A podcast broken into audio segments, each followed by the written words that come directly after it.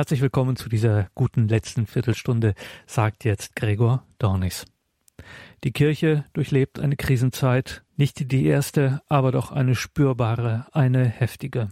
Und da gibt es unterschiedlichste Stimmen, die zum Teil sehr radikale Einschnitte im kirchlichen Leben fordern. Der Kölner Erzbischof Rainer Kardinal Wölki hat die Christen zu mehr Wachsamkeit aufgefordert.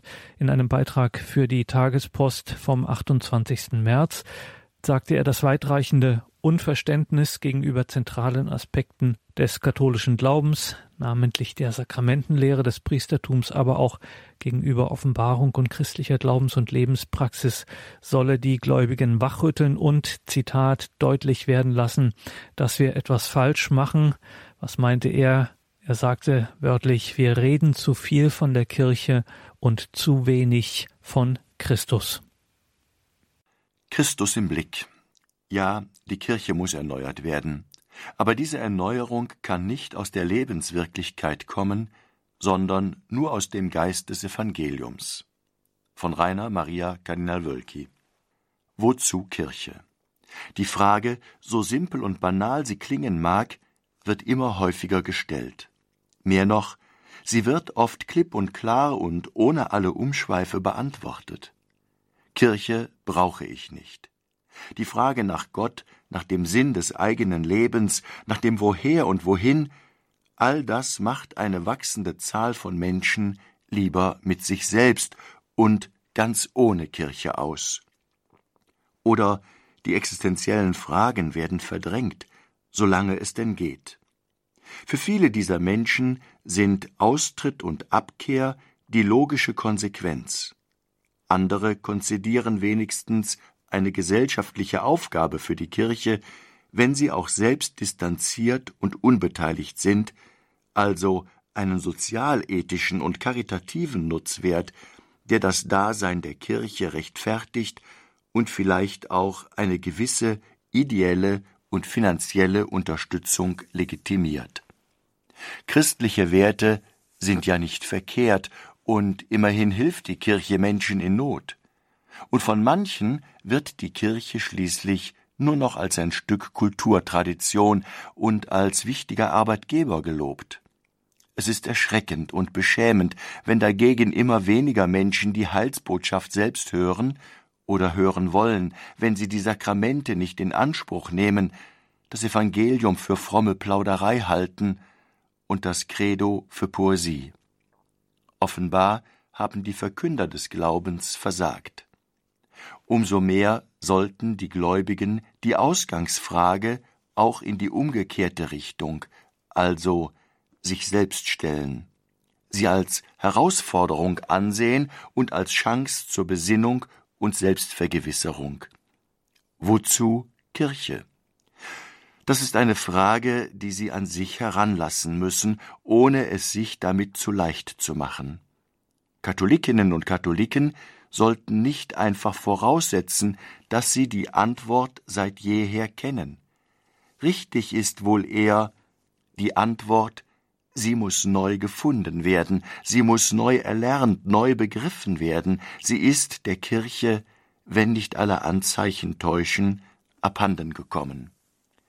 In den anhaltenden Debatten um die nötigen Reformen in der Kirche in Deutschland ist das Krisenbewusstsein und die Einsicht in ihre eigenen Fehler und Schwächen deutlich spürbar, nicht erst ausgelöst, aber noch einmal dramatisch verstärkt durch den verheerenden Vertrauensverlust, den der Missbrauchsskandal mit sich gebracht hat.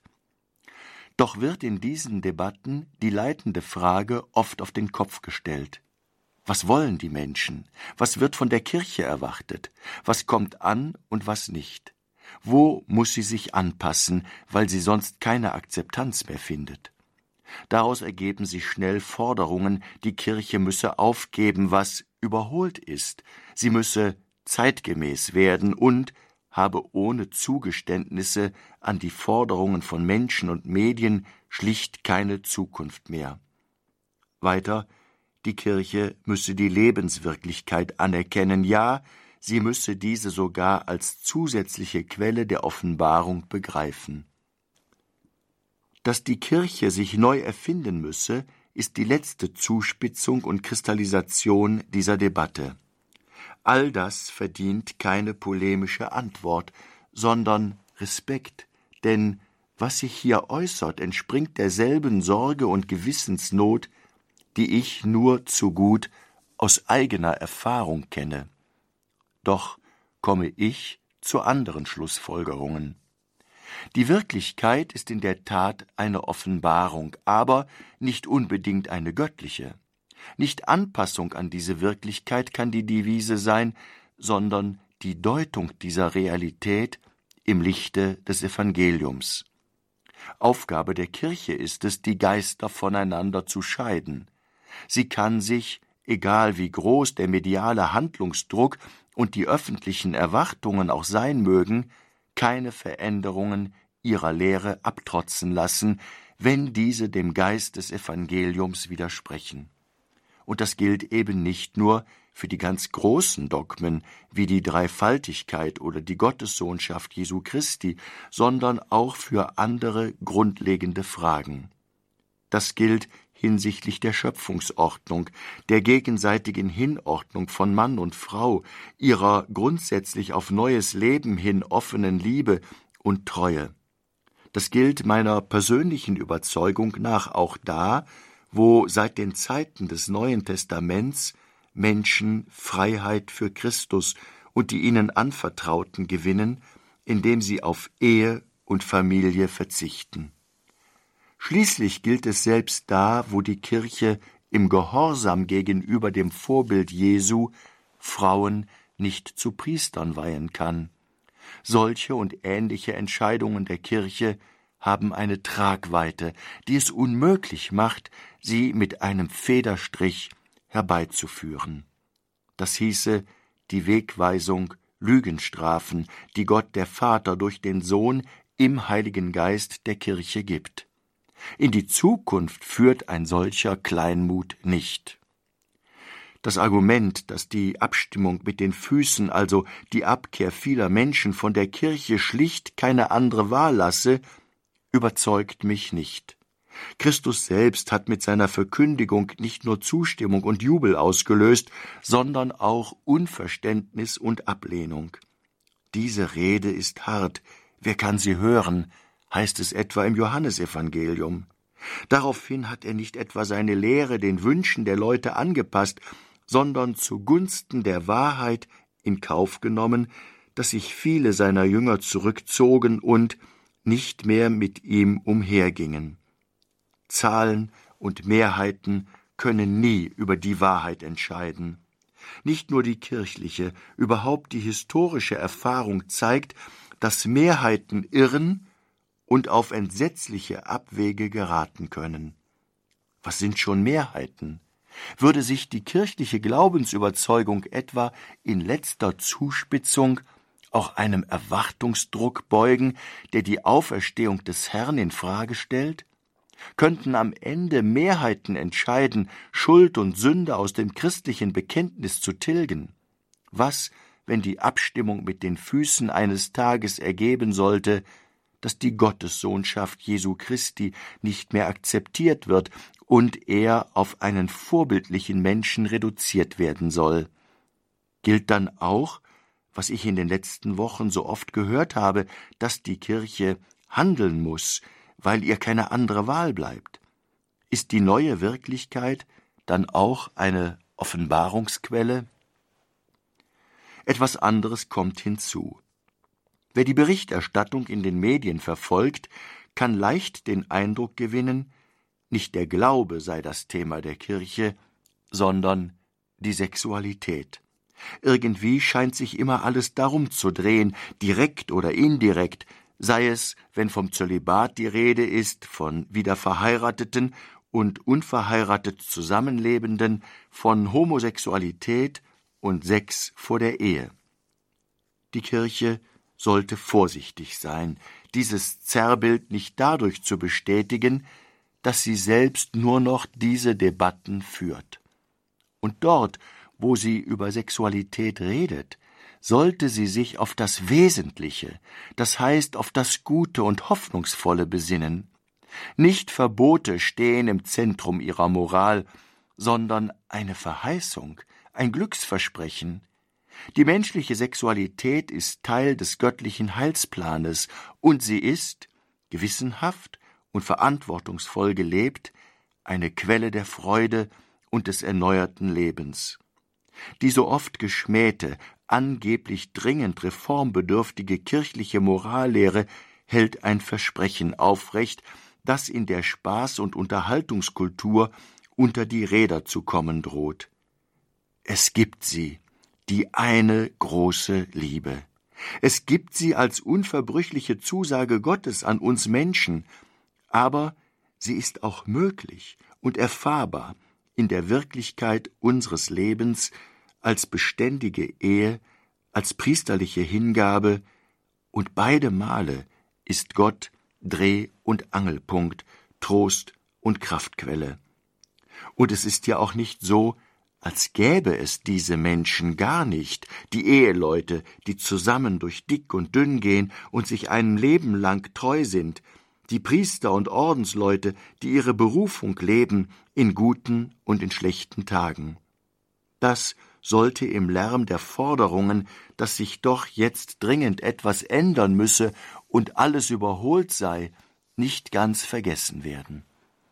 Und schließlich diejenigen, die jetzt inner und außerhalb der Kirche so energisch auf Veränderungen gerade bei diesen Themen drängen, also auf eine Lockerung des Zölibats, auf eine Neubewertung der Homosexualität, auf Weiheämter für Frauen und eine generelle Akzeptanz außerehelicher Sexualität, all diejenigen sind bislang die Antwort schuldig geblieben, warum denn die evangelischen Christen in Deutschland die all dies haben, was jetzt gefordert wird, kein Stück besser dastehen, nicht beim Nachwuchs in pastoralen Berufen, nicht in der Glaubenspraxis oder bei den Austrittszahlen. Ist diese Beobachtung nicht ein Hinweis darauf, dass die wahren Probleme woanders liegen, dass das gesamte Christentum mit einer Krise des Glaubens und Verstehens zu kämpfen hat und weniger mit einer neuen Lebenswirklichkeit, die nun endlich bejaht werden muss?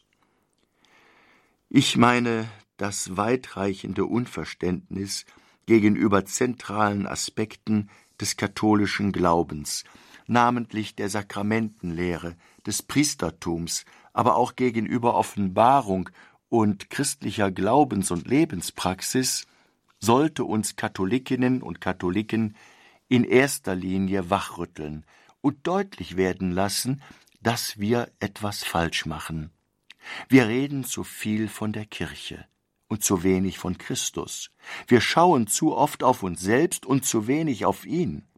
Das Christentum war von Anfang an eine alternative Kultur.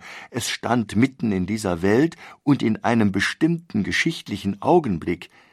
Es war keine Denkschule und keine Philosophie, sondern von Beginn an Begegnung, Begegnung mit einer lebendigen Person, ein Glaube aus Fleisch und Blut sozusagen, der konkret erfahrbar ist. Nie hat sich dieser Glaube einfach mit der Welt gemein gemacht. In seinem Anderssein hat er immer auf eine andere, jenseitige Welt verwiesen. Das Wort von der Entweltlichung, das Papst Benedikt XVI. der Kirche ins Stammbuch geschrieben hat, das ist vielleicht allzu schnell beiseite geschoben worden. Es sollte noch einmal gründlicher bedacht werden. Es meint, so glaube ich, keinen Rückzug von der Welt, aber eine Rückbesinnung auf den einzigartigen Charakter der christlichen Heilsbotschaft. Nur wenn die Kirche über die sichtbare Welt hinausweist und Zeugnis gibt für die Erlösung des Menschen durch Gottes Sohn, nur dann wird sie weiterhin Menschen gewinnen und zum Heil führen. Zugespitzt lautet die Alternative, vor der wir stehen, Entweltlichung der Kirche oder Entchristianisierung der Welt, jedenfalls des Weltteils, in dem wir als Deutsche leben, denn es gibt andernorts Trends, die mit unseren kaum vergleichbar sind.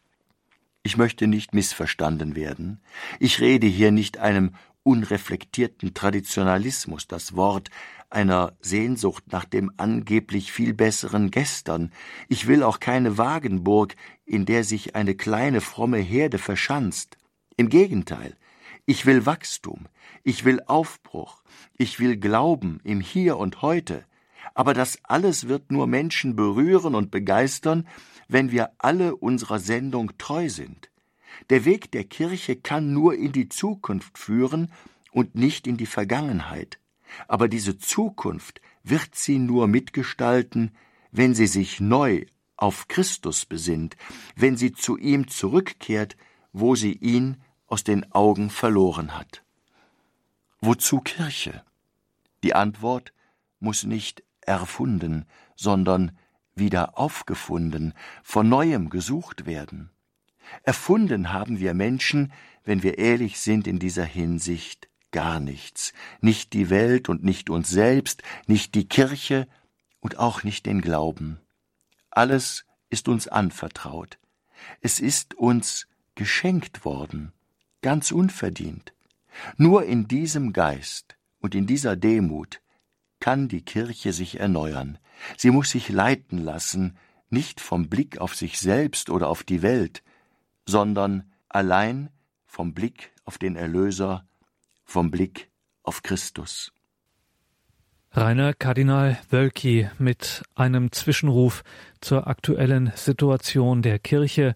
Diesen Zwischenruf können Sie nachlesen in der Tagespost vom 28. März 2019 www.die-tagespost.de die-tagespost.de und übrigens, wenn Sie Kardinal Wölki dazu eine Rückmeldung, ein Feedback geben möchten, dann können Sie das bei unserem Hörerservice. Sie können einfach sich bei unserem Hörerservice melden. Wir leiten das dann, Ihre Rückmeldung, Ihr Feedback auf diesen Zwischenruf von Kardinal Wölki.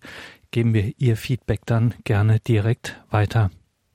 Und damit geht unsere Credo-Sendung für heute zu Ende. Danke Ihnen allen fürs Dabeisein. Danke vor allem all denjenigen, die für dieses Radio, für diese Gebetsgemeinschaft, für all unsere Hörerinnen und Hörer beten. Vergelt's Gott dafür. Alles Gute und gottesreichen Segen wünscht ihr Gregor Dornis.